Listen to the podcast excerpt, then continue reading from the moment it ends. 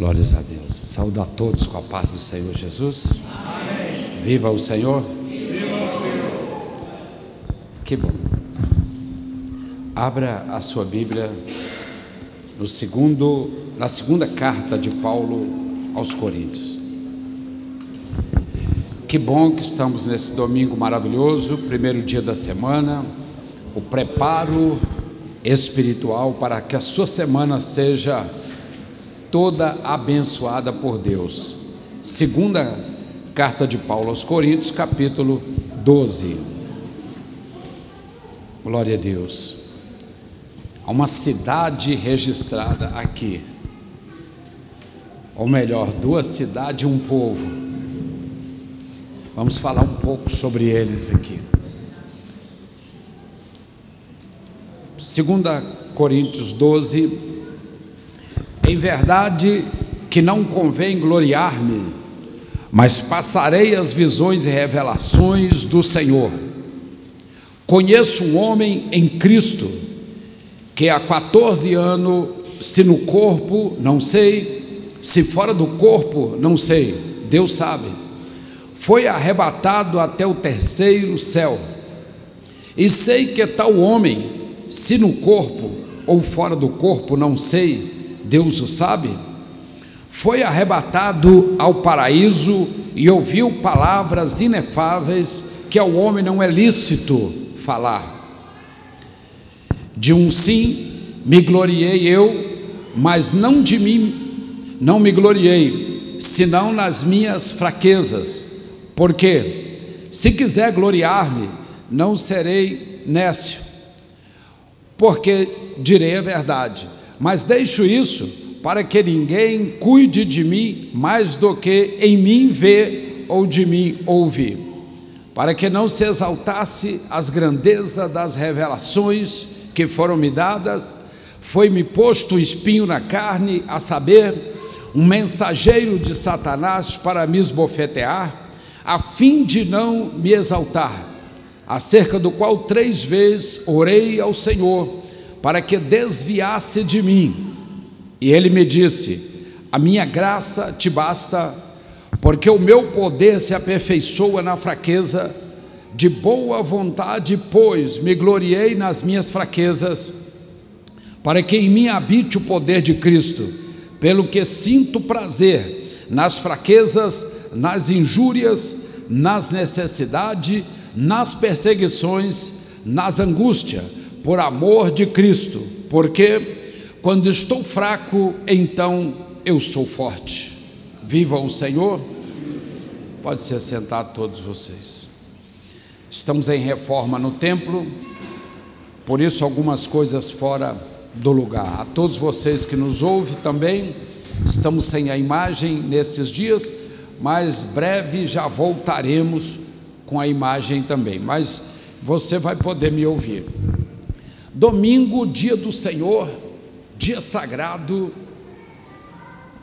um dia que Deus escolheu e consagrou para a igreja.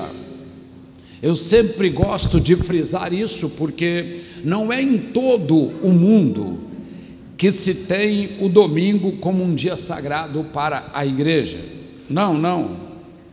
Não é em todo o mundo.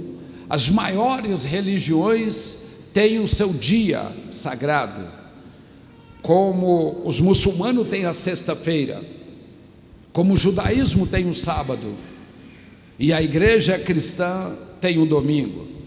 Um dia pelo outro, a própria Bíblia diz que não faz diferença. A diferença é o que fazemos naquele dia e não o dia. Quantos entendem? Então eu olho neste domingo, que é o primeiro dia, eu vou falar de algo que todos vocês são, não é tem, é são. Porque ter, às vezes há diferença entre um e o outro. Uns têm menos, outros têm mais, alguma coisa no seu corpo. Às vezes no bolso, às vezes na, na cultura, na religião, enfim, quando se fala de ter, você se exclui do grupo ou exclui o grupo de você. Então, algo que todos são, seja negro, branco, pobre, rico, de qualquer nação, seja o homem que conhece a Deus e o que não conhece, todos têm. Isso começou lá em Gênesis, quando após o momento da criação do ser terrestre, que Deus criou com as suas mãos, Ada, Adão, Adão, quer dizer, homem do barro vermelho, criou o homem do barro e depois ficou olhando para aquele homem, o ser terrestre. Preste bem atenção na sequência que você vai conseguir entender. Deus cria os seres celestiais todos, um por um, milhares de milhares, milhões de milhões. Não sabemos quanto tempo, ou se media tempo também, não sabia, não sabíamos quanto tempo Deus levou para criar, mas Ele criou. Após terminar a obra em cima, diz a Bíblia que ele disse: desçamos e façamos o homem, o ser terrestre.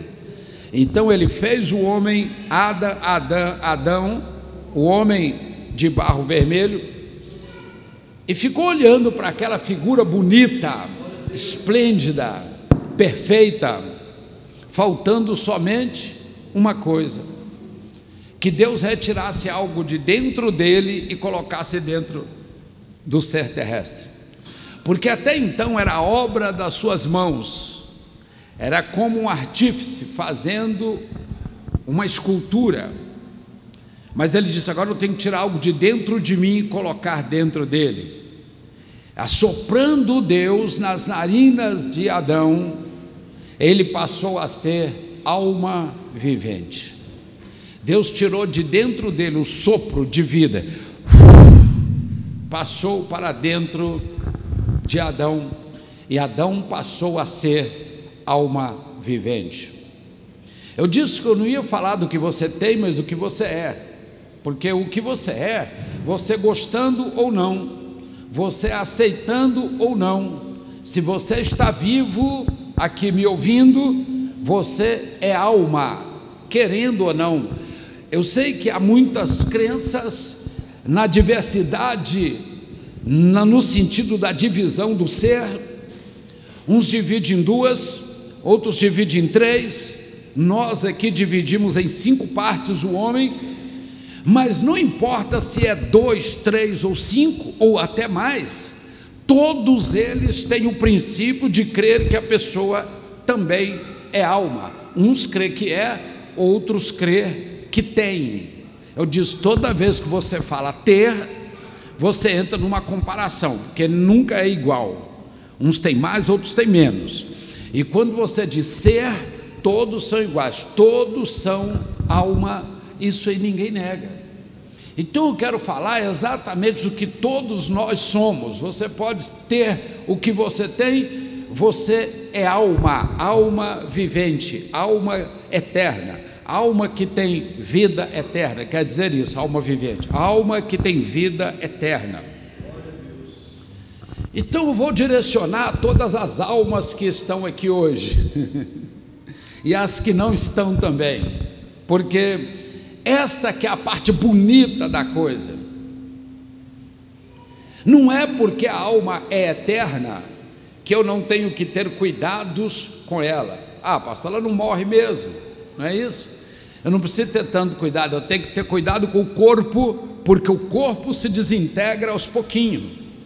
E já no momento que nasce, a, o corpo já nasce morrendo aos poucos. Eu tenho que cuidar de alguma coisa que desintegra e gastamos. Não digo que você não tem, tem sim mas eu não posso é ter o cuidado maior em horas com o corpo do que com a alma, porque eu sou alma, eu não sou corpo. Quantos entendem? Nós somos igreja, mas aqui é um salão. Eu não posso ter o um cuidado maior com o salão e menos com a igreja, porque a igreja somos nós, não é as paredes. É isso que Deus está falando e que o apóstolo Paulo ele começa a falar isso com uma visão celestial e com uma visão carnal. Ele mostra em cima e ele mostra embaixo. E o apóstolo Paulo, quando ele chega, depois de uma sequência de ensinamento, que ele fala dos apóstolos, dos falsos apóstolos, é a autoridade dos servos de Deus, o sofrimento daqueles que pregam o evangelho, ele começa a falar da espiritualidade. Ele pega um grupo interessado, porque espiritualidade não se fala por, por quantidade. Ah, eu tenho 100 pessoas, eu vou falar de espiritualidade. Eu tenho duas, eu acho que eu não vou falar de espiritualidade. Não. Espiritualidade se lida individual. Então, ter ou não ter um número para se falar, você fala até sozinho de espiritualidade, porque espiritualidade é individual. E Paulo pega aquele grupo que estava interessado em ouvir, ele falou: Espera um pouquinho, deixa eu falar para vocês. Eu conheço um homem, há 14 anos atrás, ele estava falando da época que ele era discípulo de Gamaliel em Israel. Da época que ele ficava com o rabino, um dos mais entendidos e respeitados da época de Cristo, ou um pouquinho antes e um pouquinho depois também de Cristo. Ele deitou, debruçou sobre as pilhas de rolos que tinha com Gamaliel e ficou ali comendo tudo que ele pôde com a intenção de que um momento Deus vai me usar e quando Ele me colocar para fazer, eu vou estar pronto, preparado, apto para fazer aquilo que Ele quiser me usar. Então ele foi só se enriquecendo. Agora ele cita aqui: Eu conheço um homem que há 14 anos atrás, dizia Paulo, se ele estava dentro do corpo ou fora do corpo, não sei. Deus sabe.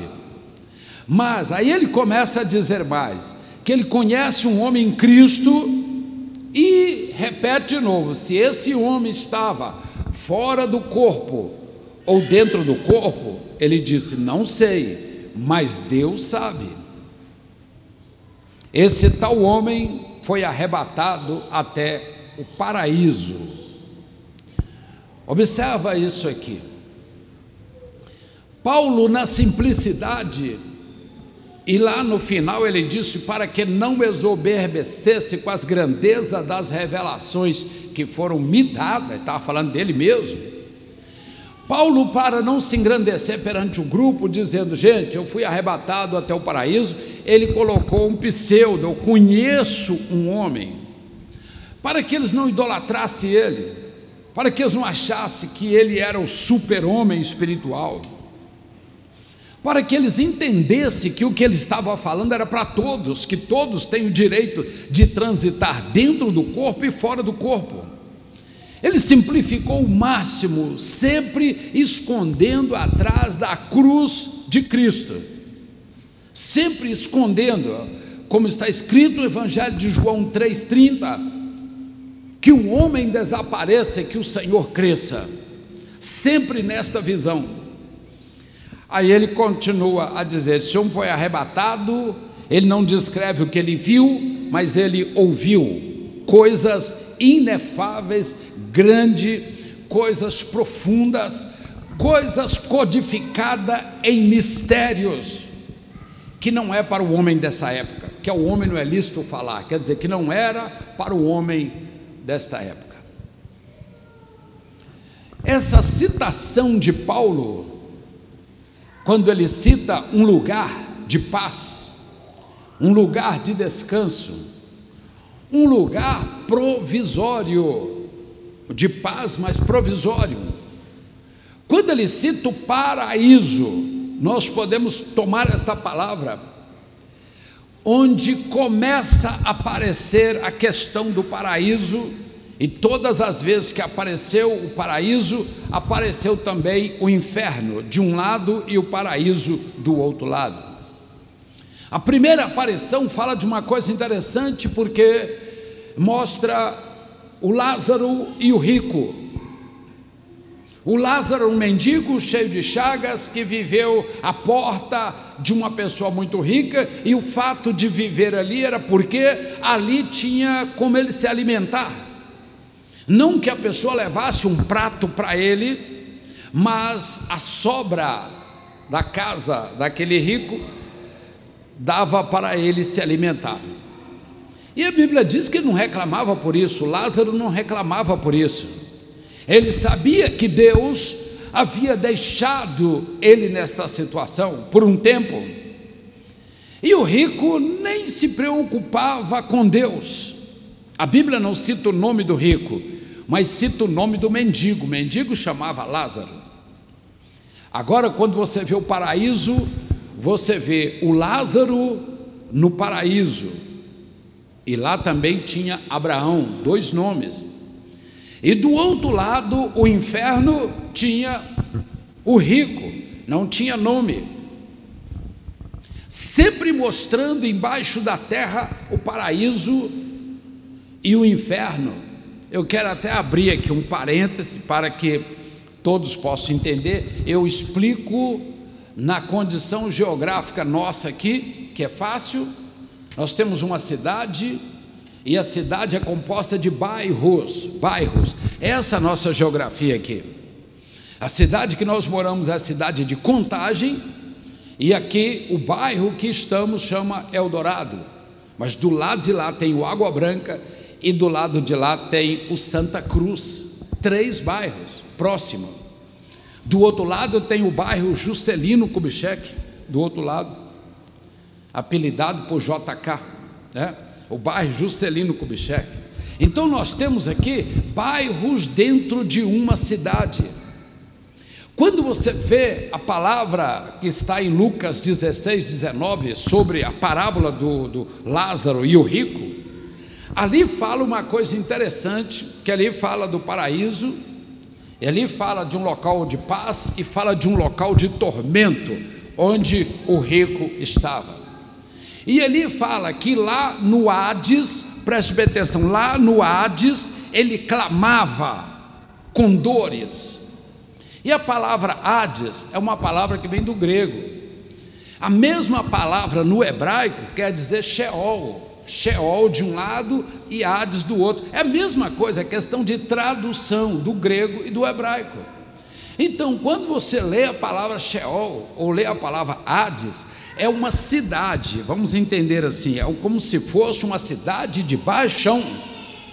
E essa cidade tem no mínimo três bairros. Essa cidade, o Vale dos Mortos, né?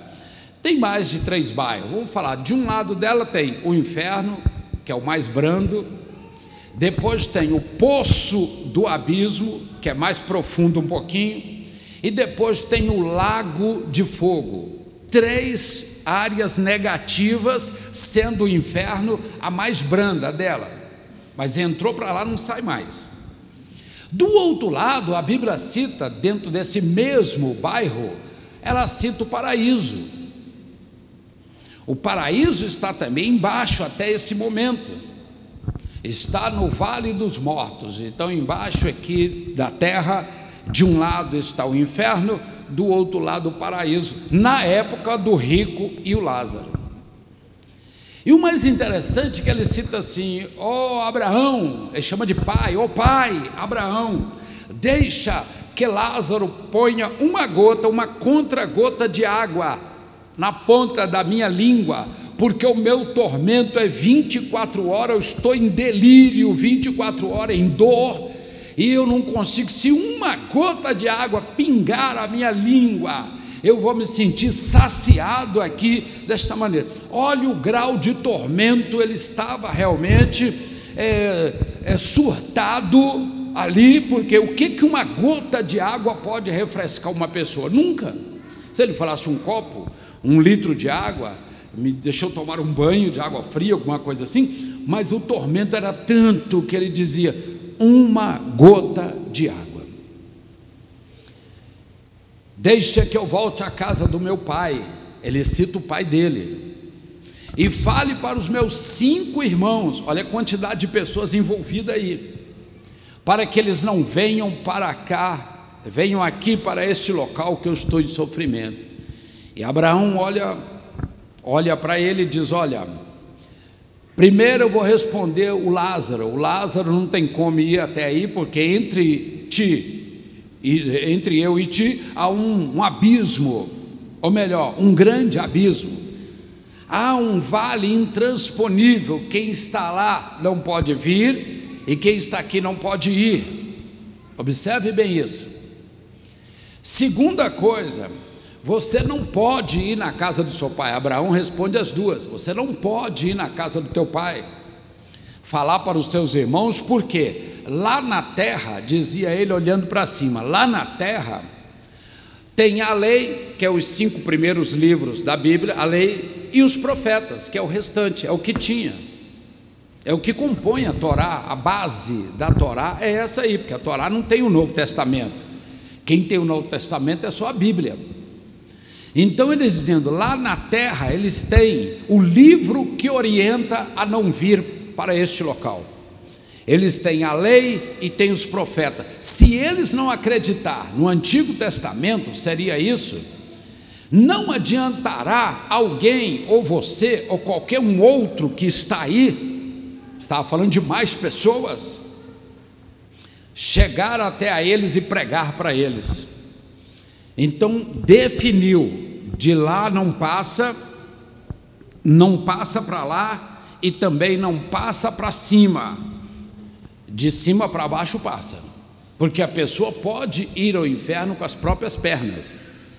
Quando a Bíblia cita inferno, diz assim: Deus não criou o inferno para os homens, criou para Satanás e os seus anjos. Foi Deus quem criou o inferno para Satanás e os seus anjos. Uai, pastor, mas o que que o rico estava fazendo então lá no inferno? Ele virou um anjo, ele virou um Satanás para ele poder estar lá no inferno? Não.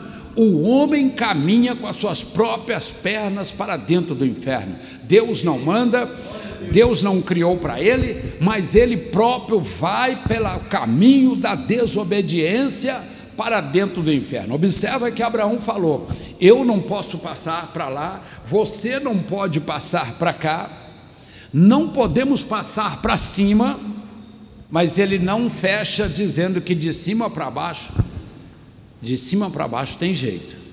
E tem muitos que estão descendo.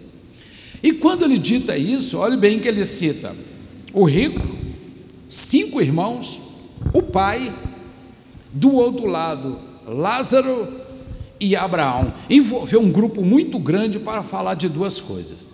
Na época de Cristo, já um pouco depois da época da morte do nosso Senhor Jesus Cristo, quando ele estava na cruz, houve um diálogo entre três pessoas, mais ou menos assim. Um olhou para Jesus e falou: Tu és o Cristo? Desce desta cruz, faça um poder sair das suas mãos e liberta nós também desta cruz. E Jesus preso ali olhou para lá, e ele acusando: Você diz que é o Cristo, sai daí então, vem até aqui, nos tire desta cruz. Do outro lado, Jesus olhou para o outro lado, o outro falando: Ei, fica calado aí, você está aí porque você roubou, você é ladrão. E eu também estou aqui porque eu roubei, eu também sou ladrão. Mas este que está aqui no meio, ele nada fez para estar pregado aí. Ele é justo, ele nada fez. Irmãos, um homem pecador, com uma condenação faltando minutos para morrer, ele ainda tem consciência do certo e do errado. Com toda certeza ele ainda olha e fala: Não, nós três vamos morrer, mas ele é inocente. Eu roubei, você roubou, mas ele não. E olhou para Jesus e falou: Jesus Cristo, lembra-te de mim quando entrares no teu reino. Existe uma história, existe uma história paralela neste caso, existe um monumento na Judéia que, que é visitado, que seria a casa dos pais deste ladrão. Você sabia disso? Que existe isso, um conto dentro da religião Israel, que fala que Jesus, levado por José e por Maria, quando na caminhada da Judéia, parou em um determinado local, até aí a Bíblia diz, não fala mais nada. Mas aí eles pegando o gancho desse texto, diz que ele parou numa casa, e quem foi que ajudou a família de José e de Maria quando ela estava prestes a dar à luz? Foi exatamente a família deste ladrão, que deu pousada, ajeitou porque a mulher estava grávida, ou foi também na volta, quando voltava com a criança, já daí uns 60, 90 dias, para nesta casa de novo. Há um conto assim, que por isso havia uma certa é, consciência daquele ladrão que ele seria o Cristo, porque aquele menino estava para morrer. E quando eles, a família deu pousada para José e Maria ali, e com o menino, o menino daquela dona foi curado. E esse menino não morreu, foi curado, eles atribuíram que foi porque eles estiveram ali. Então aquele ladrão, naquele momento ali, ele falou para o outro: Ei, eu roubei, você roubou, mas este aqui é inocente. E ele falou: Jesus, lembra-te de mim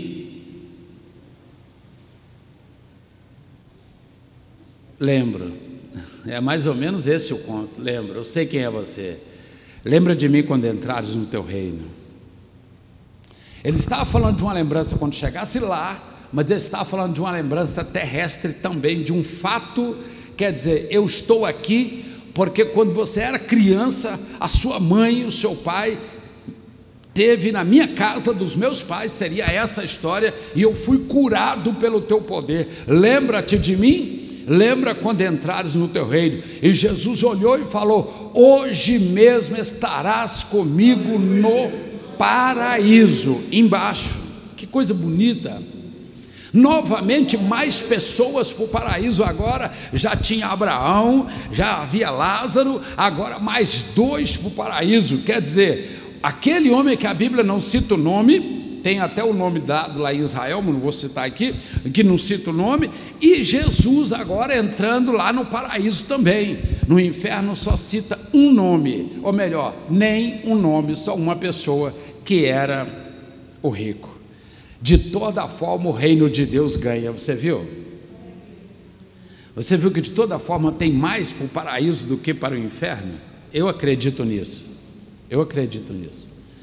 Agora, quando você lê Paulo falando em Efésios capítulo 4, versículo 8, ele diz assim: O mesmo que subiu é o mesmo que também desceu às regiões inferiores da terra. Levou o cativo o cativeiro, subiu aos céus e deu dons para os homens. Ele está dizendo que Jesus, quando chegou lá no cativeiro, ele cumprimentou todos que estavam ali, com certeza reafirmou para todos que a crença, a promessa deles havia se cumprido, aqueles a quem eles lutaram durante anos para esperar ele, ou pregando sobre a vinda dele, ele falando: gente, todos vocês estavam certo, realmente foi isso mesmo que aconteceu, mas eu vou tirar vocês daqui. E levando o cativo, quer dizer, levando preso o cativeiro, o paraíso pegou o paraíso ali e fez isso com ele. Ó, ó dá uma ideia de um super-homem carregando um planeta, não dá? Mas não é muito mais do que isso, muito mais do que isso, muito mais. Pegou o paraíso lá de dentro do Hades, abaixo da terra, lá no fundo mesmo, e subiu e colocou o paraíso debaixo do trono de Deus. A Bíblia diz que testemunha de duas pessoas faz o fato ser verdade. Apóstolo Paulo viu o paraíso debaixo do trono de Deus. O apóstolo João em Apocalipse, ele viu o trono, viu o paraíso debaixo do trono de Deus. Não precisa nem qualificar quem viu, só o testemunho de duas já é verdade. Imagina quem foi que viu o paraíso debaixo do trono de Deus. Então, o paraíso, com todos os salvos, de Adão até o ladrão na cruz, que ele foi o último a entrar no paraíso, quando estava ainda embaixo, Jesus pegou e colocou ele lá em cima, fixou ele debaixo do trono de Deus. Está lá, pastor? Está. Quem está lá agora enxerga o inferno? Provavelmente não. Quem está no inferno enxerga eles? Provavelmente não, porque agora, além de ter um abismo, há uma distância quilométrica, se pode falar assim no campo espiritual, há uma distância que não tem mais como um ver o outro, porque o sofrimento seria muito grande de alguém que está se desfazendo ali, nunca vai acabar. É, Evangelho de São Mateus diz que lá o fogo pega, o bicho come, arranger de dentes e sofrimento que nunca acaba. Então a pessoa ficaria sempre pedindo esta gota de água e ficaria sempre pedindo para ir lá em cima dar uma consulta para os pais, mas ele disse: não, não tem mais jeito. Quantos estão entendendo? Agora nós chegamos em 2 Coríntios capítulo 12, quando Paulo faz um relato novamente do mesmo lugar. E ele diz: Eu conheço um homem que foi até o paraíso, e lá muita gente conversando, ele ouviu coisas maravilhosas, ele ouviu coisas que o homem não tem condição de entender. Por isso ele diz: ao homem não é lícito falar. Mas eu ouvi, foi muita coisa que eu ouvi. E depois ele desce e diz assim: se eu quiser me gloriar, eu seria nesto porque direi a verdade, mas deixo isso para que ninguém cuide de mim mais do que deve, do que sabe e do que ouve. E aí ele cita tudo isso da parte do céu. Eu disse que eu ia falar de coisa que você é, não que você tem. O que tem irmãos, o que nós temos é só para aqui, é só para a terra. É só para você ter uma vida às vezes mais confortável, você ter uma vida para trabalhar mais ou para trabalhar menos, mas tudo quanto você tem e vai ter é só para aqui, para a terra. Quando falamos de algo duradouro, falamos de algo que é eterno, não é o que você tem, é o que você é e todos são almas, todos nós somos alma. Pastor, eu não, eu não sou. Vamos supor que alguém grite no meio da plateia: Pastor, eu não sou. O fato de você reafirmar que não é, você continua sendo do mesmo jeito. Não é porque eu creio que eu sou, ou porque eu não creio que eu sou, que eu sou. A Bíblia diz que Deus assoprou no ar Adão, Adão, no homem vermelho, o sopro de vida dentro das suas narinas. O pulmão encheu, jogou no sangue, é assim que é o processo que você está aí nesse momento, joga no sangue, oxigena o sangue, e o restante joga fora, o que não presta. Não é isso? E o homem passou a ser alma vivente. Inspira, respira, respira, inspira. Você está fazendo o mesmo processo, só que Deus agora, o sopro de Deus está aqui, que é o ar. Ele soprou tanto as narinas que o que está aqui é o ar, que nós às vezes reciclamos quando o lugar está pequeno, não é verdade? Eu até brinco, porque às vezes eu tenho uma capacidade física de sugar mais do que vocês. Vocês gostam, né? Isso mesmo, então tudo bem. Louvado seja Deus por isso. Mas eu não tenho mais ar do que você. Isso é que importa. Quando Paulo cita o paraíso, que agora está em cima, ele cita dizendo que o paraíso há muitas pessoas, que o paraíso está em cima porque Jesus levou o paraíso para cima ele cita o paraíso continuamente como lugar de paz, como lugar que nós chegaremos lá futuramente. Agora, eu quero que você olhe para mim, tire o espírito de julgamento, por favor. Você sabe que eu não uso isso, mas às vezes você ouve, e ouvido é para ouvir mesmo, mas para ouvir coisas boas. Eu não vivo no mundo de ilusões.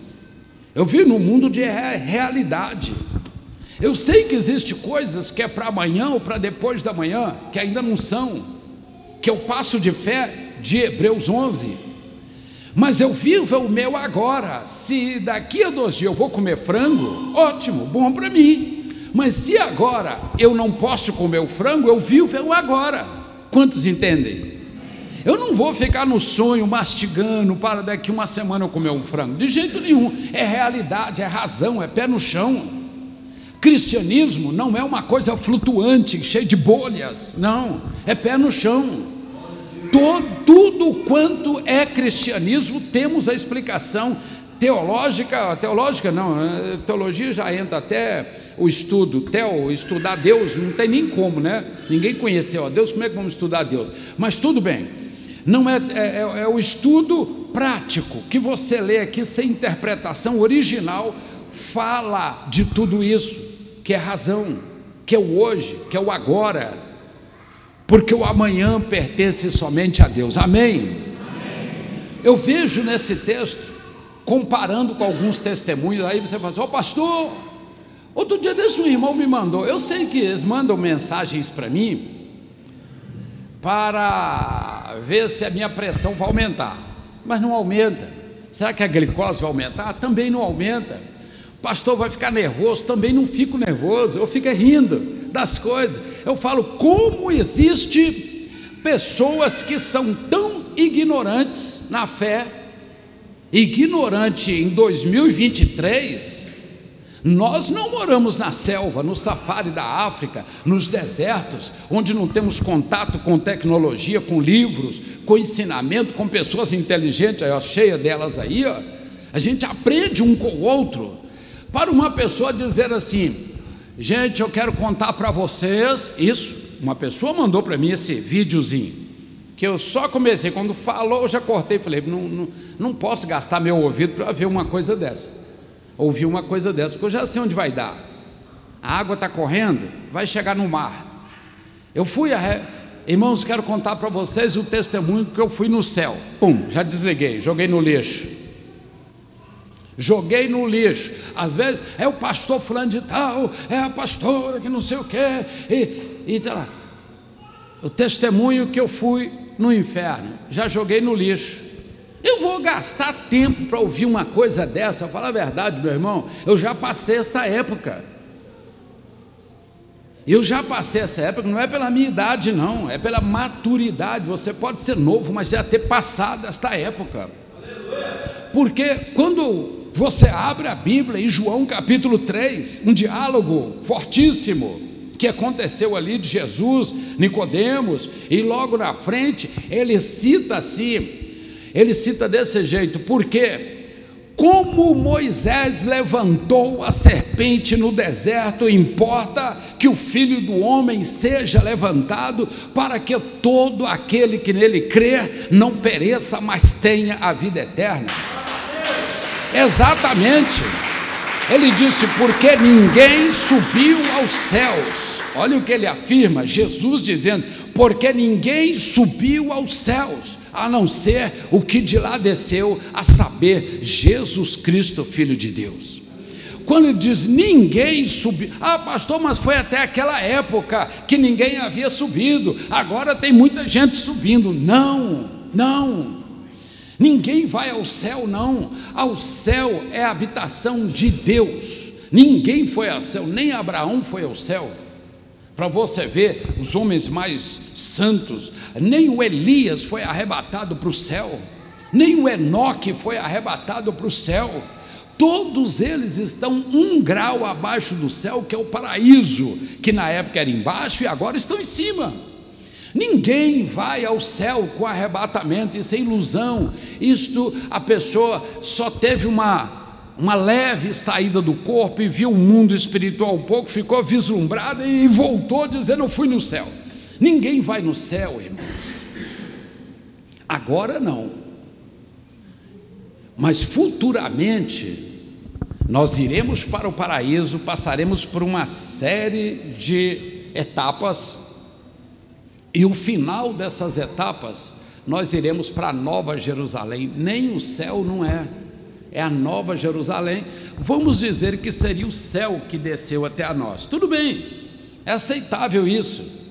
Mas você pega uma pessoa pecadora que não tem uma vida regular, que não conhece muito texto bíblico, não é, não é, é, é, é tanto que precise conhecer, não, não é isso que eu estou dizendo, não. Mas que não tem uma vida regular com o seu pastor, com a sua igreja, que não defende o cristianismo, que leva uma vida toda. E eu fui no céu, e também dizendo eu fui no inferno. Não, ninguém vai. Os homens mais espirituais da Bíblia foram somente até o paraíso.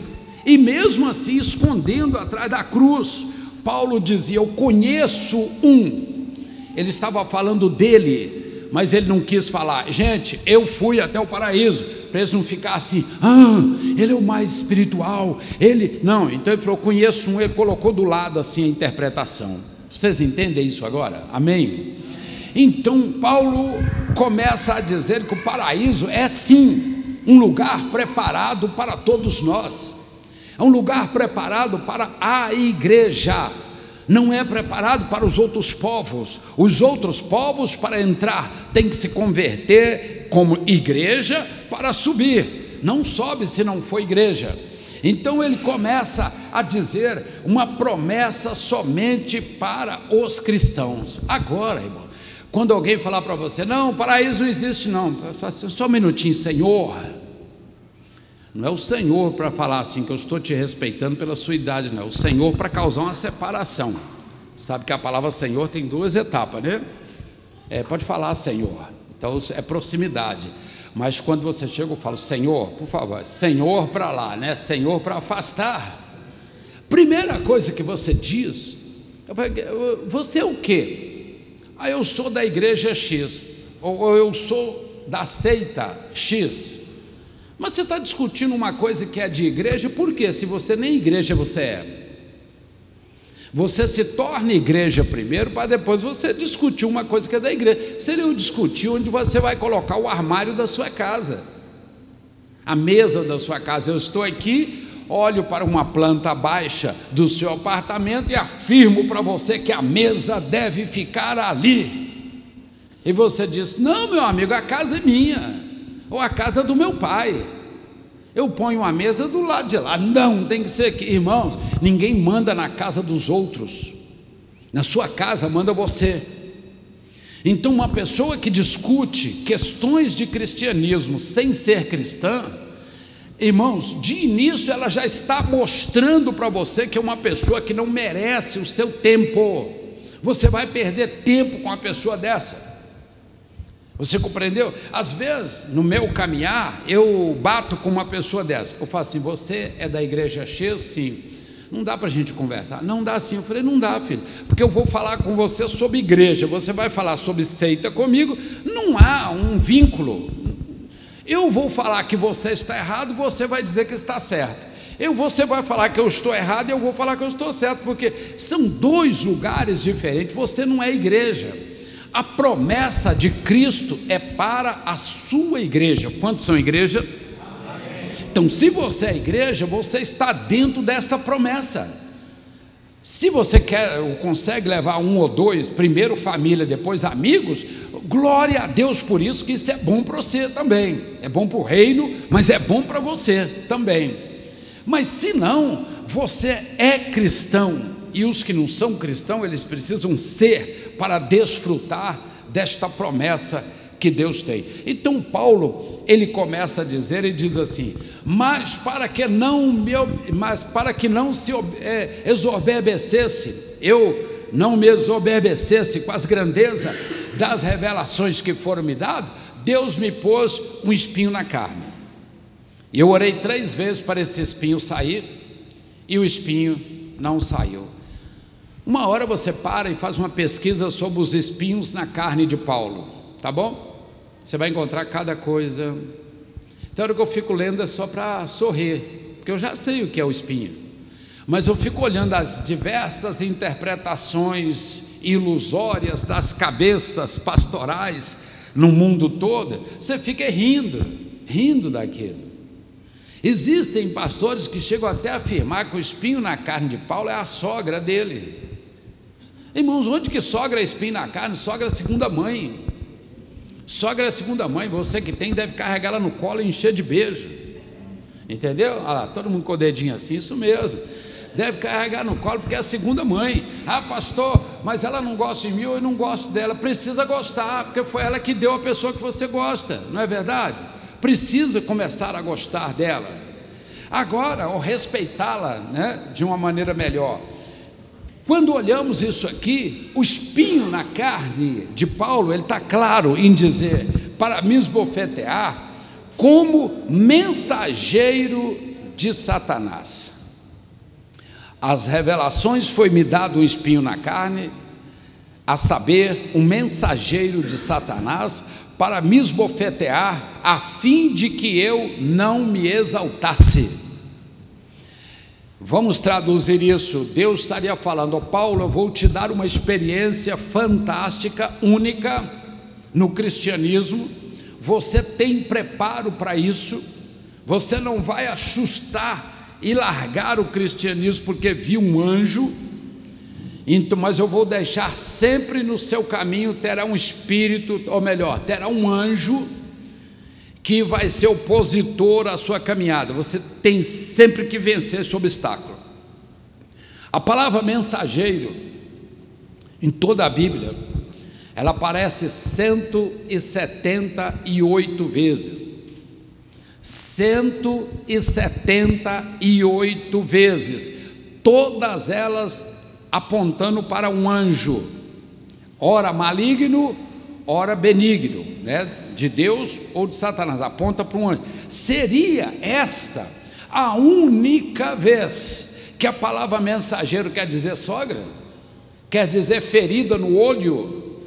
Quer dizer câncer no estômago e outro tipo de coisa? Claro que não. A palavra é clara, explícita: mensageiro de Satanás. Um anjo da parte de Satanás sempre cruzará o teu caminho seria isso. Por exemplo, Paulo, Paulo intentava ir para uma cidade pregar o evangelho. Ele teria obstáculo, as autoridades, os policiais, as pessoas de outra crença, tudo vinha sempre querendo matar Paulo. Deus falou com ele: Eu colocarei ou deixarei um espinho na sua carne que vai andar com você, e esse espinho não vai sair. Paulo falou: Eu orei três vezes a Deus. Orar três vezes não é fazer essa oração que nós fazemos aqui, é oração direcionada e de formatos diferentes. Oração, oração com entendimento, oração com sacrifício fez três tipos de oração especial que é nato de quem tem conhecimento das Escrituras, principalmente o judaísmo, fazer as orações localizadas. Mesmo assim, sabe o que, que Deus respondeu para ele? Eu imagino que Deus cruzou o braço e falou: Paulo, eu não tiro o seu espinho, ou esse espinho da sua carne, eu não tiro. Você precisa dele. Sabe o que nós entendemos com isso? Nós entendemos assim: às vezes você conhece alguém na igreja, não na igreja física, em Cristo, você conhece alguém que você é capaz de descrever esta pessoa como uma pessoa muito boa, ordeira, honesta, ajudadora, e você qualifica esta pessoa para outra de maneira assim que alguém fala assim, ó, é de confiança. E esta pessoa está num patamar há 10 anos. De repente, por um esforço pessoal, por uma oportunidade de vida, por um braço amigo, por um toquezinho de Deus também, a pessoa sai de um patamar para o outro patamar, melhora um pouquinho. Compra uma moto, por exemplo, não tinha nada, nunca teve. Agora tem uma moto. Agora, né, ele é um vapor, de Deus. Vocês gostam, né? Agora ele está de um lado para o outro, agora, de moto. Aquelas qualidades que você citou para o seu amigo que ele tinha, você agora já não cita mais, você não consegue ver aquelas qualidades. O que, que é uma moto de 15 mil, 20 mil reais a modificar um comportamento de mais de 10 anos da pessoa? Então, Paulo está, quando está dizendo que Deus não ouviu ele e não tirou o espinho que estava na carne, porque Paulo, Deus sabia que se ele tirasse Paulo ele poderia perder aquelas qualidades que ele tinha. Enquanto ele lutava para conquistar, ele continuava sendo o Paulo apóstolo direitinho, da forma como todos falavam dele. E isso nós vimos hoje na prática. Pessoas exemplares, boas, mas quando mexe um pouquinho com o lado material, a pessoa modifica. E não modifica para melhor, aos olhos de quem conhece ela se modifica para pior. Já não vem mais nos cultos, já não interessa mais por espiritualidade, já não consagra mais, já não faz o seu voto de sacrifício mais, acha que tudo é normal, que está tudo bem. Por quê? Porque apenas comprou uma moto. Então há pessoas que caminham uma grande parte da sua vida sem possuir a moto. Por quê? Seria o espinho na carne que Deus está dando, filho. Eu vou deixar um espinho aí, porque se você tiver, você vai me largar. Aí, irmãos, essa interpretação é uma das milhares, não é a única. Eu nunca prego, nunca prego com uma interpretação, uma única. É uma das. E essa é visível. Todos nós temos alguém para apontar, para dizer assim: ó, pastor, não é que é verdade? Uai, porque eu sou mineiro, tá? Isso é verdade? Eu conheci uma pessoa, e não é que eu, às vezes você fala de você mesmo. Nossa, pastor, uma vez Deus melhorou minha vida assim, e eu dei as costas mesmo, só depois, quando a coisa piorou, voltei. Às vezes você fala de você mesmo, mas, aí você põe um mas, mas, se fizer de novo agora, eu não mudo, não. Que às vezes é preciso você passar por aquilo também. Por isso que Paulo, quando chega ao ponto de ir ao paraíso, com a sua espiritualidade, eu até acredito que ele foi fora do corpo. Ele não, claro, que o corpo não flutuou e subiu. Ele foi fora do corpo, porque é alma fora do corpo. Vocês estão entendendo? Alma fora do corpo. Você fora da sua casa. Olhe bem o que, é que está acontecendo aqui neste momento. Todos vocês que estão aqui, sem perceber, você está fora da sua casa. Eu não sei onde você mora, mas sua casa ficou lá, não ficou? E você não veio para cá? Você está fora da sua casa. O espiritual, a casa é você.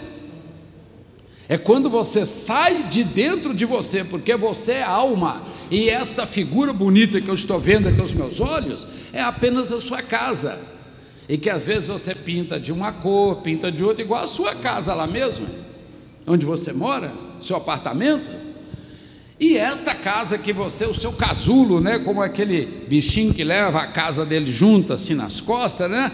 Esse casulo, você pode sair de dentro dele, porque você não é o corpo, você é alma, alma, você está dentro do corpo. Então Paulo diz: Eu não sei se foi fora do corpo ou dentro do corpo, mas eu interpretando isso aqui com um pouquinho de experiência, que eu nunca fui no paraíso, muito menos em céu e inferno, de maneira nenhuma, nem pretendo, tá bom? Deixo claro aqui.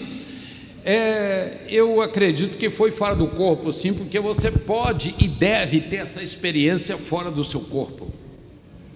Eu sempre cito isso, não posso aprofundar aqui, mas eu cito isso, que você vive até esse exato momento sem te conhecer. Preste bem atenção nessa definição.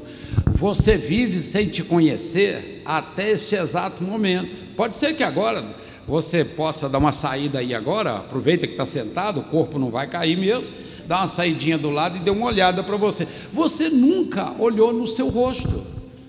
Você conhece por fotografia e pelo espelho, mas você mesmo nunca olhou para você, como é que é a sua casa.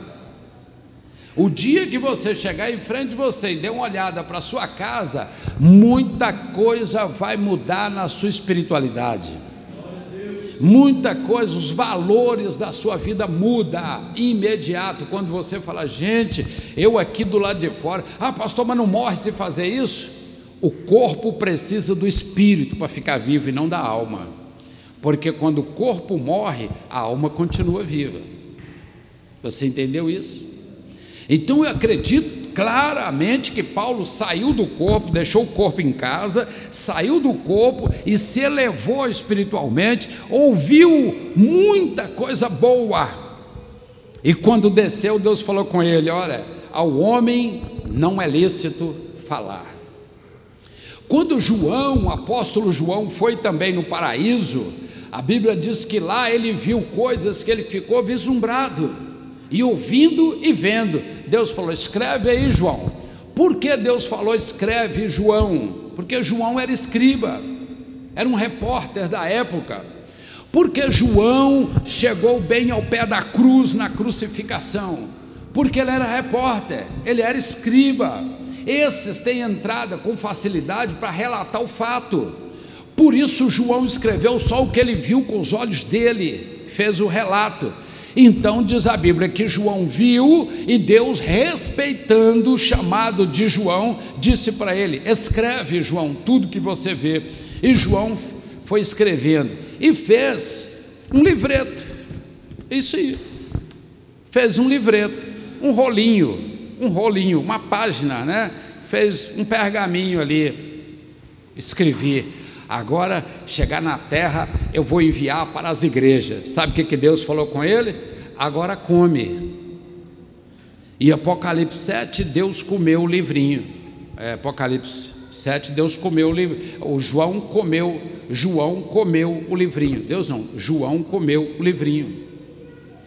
Então quer dizer, os dois homens, presta atenção aqui, os dois homens que se elevaram mais alto na espiritualidade foi Paulo, ouviu, mas não pôde contar. João viu, escreveu, mas teve que comer, não pôde relatar para ninguém, para ninguém. E quando você escuta um testemunho, uma pessoa que não tem nada a ver com Deus, você vê pela forma de a pessoa lidar com o nome, Sabe que quem tem a ver com Deus, primeira coisa, pronomes de tratamento de respeito para com a santidade do eterno. Você não está falando com o seu pai, você não está falando com o seu patrão, você está falando com uma pessoa que você conheceu na rua. Como é que você, ó Deus, você está chamando um cachorro? Você está chamando uma pessoa na rua que você não conhece? Onde estão os pronomes de tratamento que todos nós precisamos de ter para quando falar com o Eterno? Ah, pastor, é religiosidade. Religiosidade é essa maldição de, de que, que, está invadindo a, a mente de muitos para tratar Deus como se fosse um alguém da terra. Você tem sim que se curvar, curvar diante da santidade. Nosso Deus, nosso Senhor, Senhor Deus tem que ter isso sim, não é só falar, oh, Deus, gritado, como se fosse, Deus fosse um amigo seu de boteco. Ah, pastor, eu não vou em boteco, então um amigo seu de trabalho, um amigo seu de rua. Não é desta maneira, não pode. Os, aí você ouve o testemunho, a pessoa falando, eu fui no céu, eu vi geladeiras com órgãos, eu vi corpos de pessoas espalhadas, eu fui no inferno, eu vi James Brown, Michael Jackson. Ué, mas peraí, você vai ver só os blacks, você não vai ver os outros, não. Lá, não é isso? Tem pessoa que descreve uns seis assim. Falei, meu Deus do céu, tudo no inferno que eles falam. Para de acreditar nisso. Se está ou não, não tem nenhum nome de alguém que está. Tem uma condição. A Bíblia diz que havia o rico que estava no inferno. Não fala nome, mas no paraíso cita nomes. Vamos parar de jogar pessoas para o inferno, irmãos. Ah, eu fui lá, eu vi o Hitler. Eu fui lá, eu vi fulano, eu vi o pastor fulano. Essas pessoas precisam se converter antes que Jesus venha, porque senão elas já têm cadeira preparada no inferno para ficar. Eu nunca fui, não tenho vontade, eu saio do corpo com facilidade. Agora há pouco mesmo eu saí, se você está ligado, você viu que eu saí, eu fiquei daqui de um lado e eu fiquei aqui do lado de frente aqui. Sair de corpo no Novo Testamento chama domínio próprio de Gálatas 5, 22. Domínio próprio, você dominar a você mesmo. Você não é corpo, você é alma. Então você é obrigado a dominar você. Você tem o direito de sair de dentro desta casa e tem o direito de entrar, ou melhor, deve, deve entrar, né? Porque não pode ficar fora, senão o corpo morre mas você tem esse trânsito para lá e para cá. Paulo estava fora do corpo quando ele trouxe essa mensagem para nós. Essa mensagem é muito forte. E ele diz: depois que eu entendi que Deus não quer que eu passe por algumas situações, que eu adquira certas coisas, que eu receba, às vezes, algumas bênçãos que eu tenho como bênção, ele diz: agora eu sinto prazer nas fraquezas, nas injúrias, nas necessidades, nas perseguições e nas angústias por amor de Cristo, porque quando eu estou fraco, é aí que eu sou forte. Se por causa do não você se sente fraco, você é forte, porque quando você é forte, é fraco, é que você é forte. Pega esta palavra hoje, hoje é domingo, hoje é o, dia do Senhor. Faça essa semana sua ser uma semana bem espiritual. Faça essa semana ser uma semana de grandes conquistas. Ore a Deus que é claro que você já deve ter o seu espinho na carne. Ele não vem junto com a benção, não, geralmente ele vem antes. Pastor, estou esperando uma benção. Então já tem um espinho próximo de você, que não é, não é pessoas. Você terá dificuldade em tudo quanto vai fazer. Vai conseguir fazer, mas com dificuldade, para que você não ache que você é um Deus para que você não ache que você é a última pessoa do mundo. É isso que Deus, porque você não tendo esse sentimento, você é salvo. Deus te salva. E Ele está interessado que você vai morar com Ele futuramente. Ele é o maior, nós deveríamos ser os maiores interessados. Mas Deus ele olha para nós e fala: Eu não vou te perder, eu vou te perseguir. Eu deixei o espinho para atravessar o seu caminho para salvar a sua alma. Olhe bem o que, que Jesus ele luta por causa de uma pessoa, para salvar uma pessoa.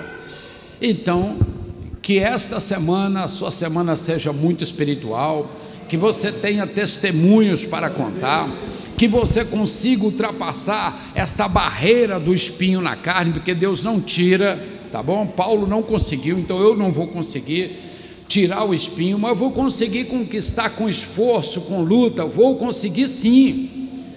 É uma prova de que as coisas não caem assim, ó. Precisa que eu me organize para isso e que, que eu prepare para isso, porque se eu souber que eu vou receber uma bênção e que esta bênção vai me tirar o céu, eu dispenso a bênção, sim ou não? Sim ou não? eu dispenso a benção. Hoje eu falava aqui de manhã sobre o grande homem de Deus chamado Billy Graham. Eu falei dele e do parceiro dele que andou com ele a vida toda, né? Desde o exército. E que num dia de domingo, a escala de trabalho dele para tiro de guerra treinamento, não, era para ataque mesmo na Segunda Guerra. Caiu no domingo.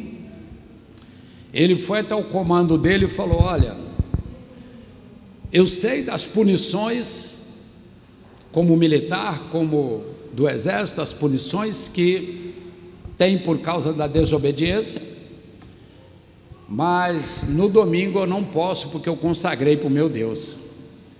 Ah, mas você é atirador, você é isso, aquilo, então preciso de você na linha de comando. Ele falou: Olha, eu sei das punições, você pode aplicar todas as punições para um insubordinado, mas eu não posso no domingo porque eu consagrei para o meu Deus esse domingo, então eu não vou. Este caso foi levado à presidência dos Estados Unidos e o presidente queria saber o homem que disse não para a nação. E o texto, pastores, diz que quando ele chegou perante o presidente, o presidente falou assim: então você irá com o seu comando no domingo, é a sua, o seu destacamento que vai. No domingo ele disse: Olha, eu sei das punições que vêm por uma insubordinação, mas eu não posso ir no domingo porque mais vale agradar a Deus do que aos homens. Pode me prender, me punir, me exonerar, me excluir, mas eu não posso fazer isso. Então aquilo foi de tanta grandeza, tanta grandeza para o presidente, que sabe o que, que ele fez? Ele falou: esses dois homens são de Deus. O não, o não fez deles os homens é, crentes mais respeitados dos Estados Unidos. E ele se tornou conselheiro do presidente. Três presidentes da República tiveram ele como conselheiro, profeta. Vamos fazer isso, isso e isso que envolve a nação. O que, que vocês acham? E o presidente curvava e eles oravam a Deus e dava a direção. Pronto. Por que, que os Estados Unidos cresceu, se tornou realmente uma nação? Porque feliz é a nação cujo Deus é o Senhor. Não é isso, sim ou não? Então, eles falou: esse homem não curva, eu preciso dele aqui do meu lado. E nós precisamos de ter esse tipo de postura, porque isso é bíblico. Quando você vê a história de Vasti na Bíblia, Vasti, era uma grande rainha que o marido pegou 127 províncias, da Etiópia até na Índia, e ela era a única rainha conhecida de todos os reinos, riquíssima, poderosíssima. E numa festa grande, o marido queria que ela dançasse nua na frente de todo mundo, com pouca roupa. Ela disse: Não, eu não vou desobedeceu o marido. O marido falou: Ah, que isso? Mulher desobedeceu o marido, a rainha desobedeceu ao rei, eu sou o rei. E os meus convidados estão aqui, os doutores estão aqui, todos estão aqui, e várias mulheres dançando. Eu quero que a minha, que é a mais bonita, é a mais formosa, dance também perante isso. Sabe o que ela disse? Não, eu não dançarei. Assumo as punições, mas não dançarei. Ela disse um não. O não custou caríssimo para Vasti, custou a sua vida e a vida dos seus familiares, mas ela disse o não. Logo depois levantou Esther e salvou todo o povo judeu, logo depois disso. Você acha que Deus não tinha um propósito naquele não? Tanto que teve que existe uma festa chamada Festa de Purim, que até hoje se comemora todo ano em Israel, para comemorar o feito de Esther. Deus estava no negócio. Às vezes nós temos que aprender a dizer o não. Três palavrinhas, um acento. E que você deve ensinar para os seus filhos de pequeno, se já cresceu, não tem como, ensina a dizer o não. O não às vezes tem mais valor do que o sim.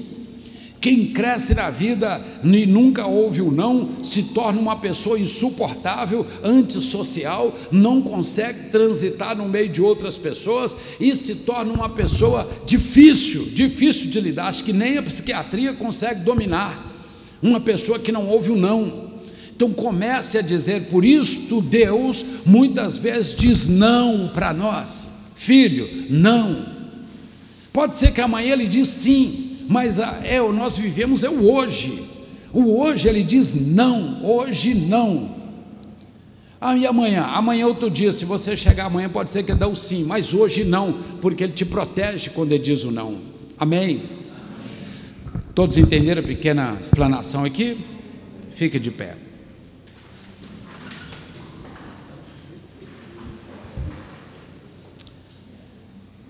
Põe a mão no seu coração que você fala com Deus neste momento? O que você fala com Deus nesse momento? Se quiser sair do corpo, pode sair. Em pé ou sentado, o seu corpo nunca cairá. Pode ficar tranquilo. Amado e poderoso Deus, ó grande e santo, estamos aqui nesta noite mais uma vez, porque estivemos aqui duas vezes pela manhã, em dois momentos especiais com o Senhor, e o Senhor sempre é o primeiro a chegar. Recitamos aqui a tua palavra, Senhor, e de maneira simples tentamos colocá-la na mente de outros para entender a grandeza do teu reino. Muito obrigado, Senhor, por cada vida, e esta vida representa uma família do outro lado, que parte dela está em casa, parte não está, ou às vezes está até fora desses limites territoriais. Coloca a tua bênção, Senhor, e abençoa os mais novos, abençoa os mais velhos também, abençoa os jovens, aqueles que estão financiando o restante da sua faculdade, talvez para iniciar mais um período, Senhor. Abençoa que consiga resolver da melhor forma possível. Abençoa aqueles que vão se ingressar agora na faculdade, que eles não percam a fé que não percam a direção do Senhor, que continue sendo sempre esta pessoa humilde, cheia de graça. Senhor, abençoa mesmo, eu peço que o Senhor confirma esta palavra para toda a nossa semana.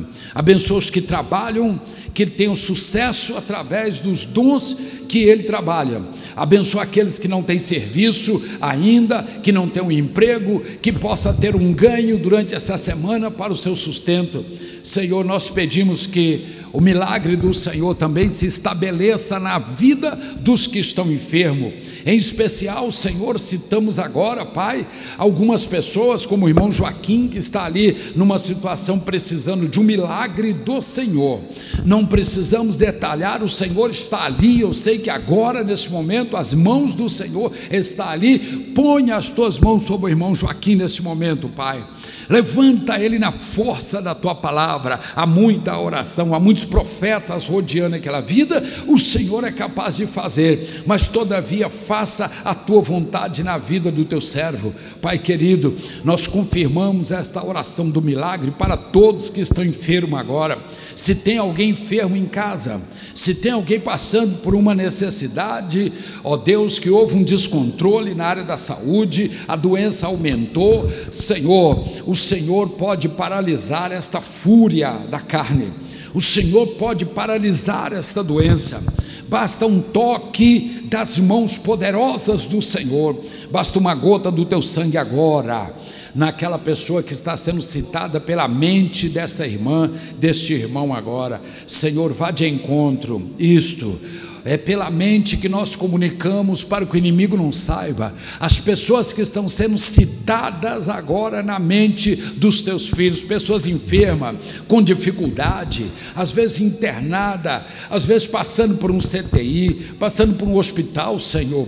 Às vezes está em casa, ora recuperando, ora porque não tem o que fazer, a ciência não tem o que oferecer. Pai querido, põe as tuas mãos agora. Nós, como igreja, clamamos ao Senhor nesta hora, que o Senhor faça um milagre na vida desta pessoa. Nós pedimos com humildade ao Senhor, se o Senhor quiser fazer, dê um sinal para a família neste momento, que alguma coisa aconteça, para que a pessoa saiba que o Senhor tem um anjo do Senhor ali dentro onde essa pessoa está.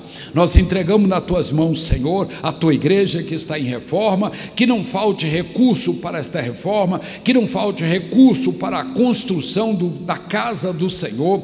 Estamos fazendo é para o Senhor esta casa. Levante mantenedores, ó Pai, pessoas que possam nos ajudar, pessoas sem interesse que chegam aqui, ó Pai, possam dizer: Eu quero ajudar e sustentar parte desta construção. Pai querido, que seja glorificado o teu nome, não não iremos dar nenhum abraço a mais, porque eu sei que se acontecer, foi o Senhor quem enviou este recurso vindo do nosso meio mesmo. Senhor, abençoa agora os teus servos, que esta semana seja uma semana muito espiritual, seja uma semana com todos os cuidados que possamos ter com o Senhor.